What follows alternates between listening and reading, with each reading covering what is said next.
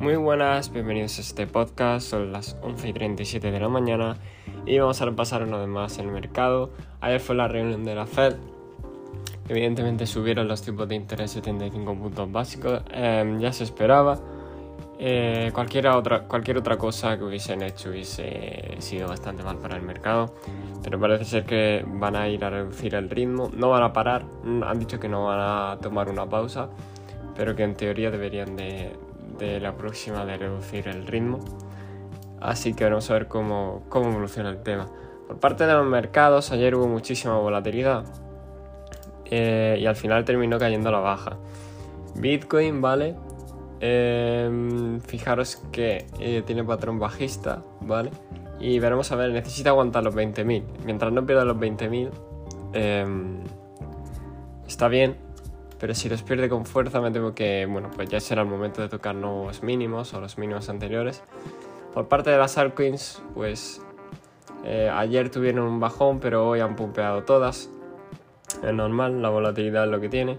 Algunas con mucha, mucha volatilidad, ¿vale? 15%, 6%, 10%, 8%, 16, 13, bastante bien, eh, muchas de ellas pero en general desde una perspectiva macro siguen súper bajas, como siempre, y la volatilidad de, a corto plazo no debe afectar al largo plazo. Así que por parte de eso, un chungo lo tienen. Eh, los índices como el Nasdaq, eh, muy mal, em, bajista total, con mucha fuerza bajista, por el anuncio de ayer. Eh, tanto el SP como el Nasdaq rechazando la zona y creando un alto más bajo. No es nada bueno para el mercado, el Dow Jones también. El dólar, por todo lo contrario, está subiendo ahora más fuerte que nunca, con mucha fuerza. Y el oro pues está a punto de perder otra vez el soporte de los 1620, el cual si lo pierde pues hará un nuevo mínimo y será otra catástrofe para, para el oro. Pero bueno, em, creo que no hay mucho más que comentar, sinceramente.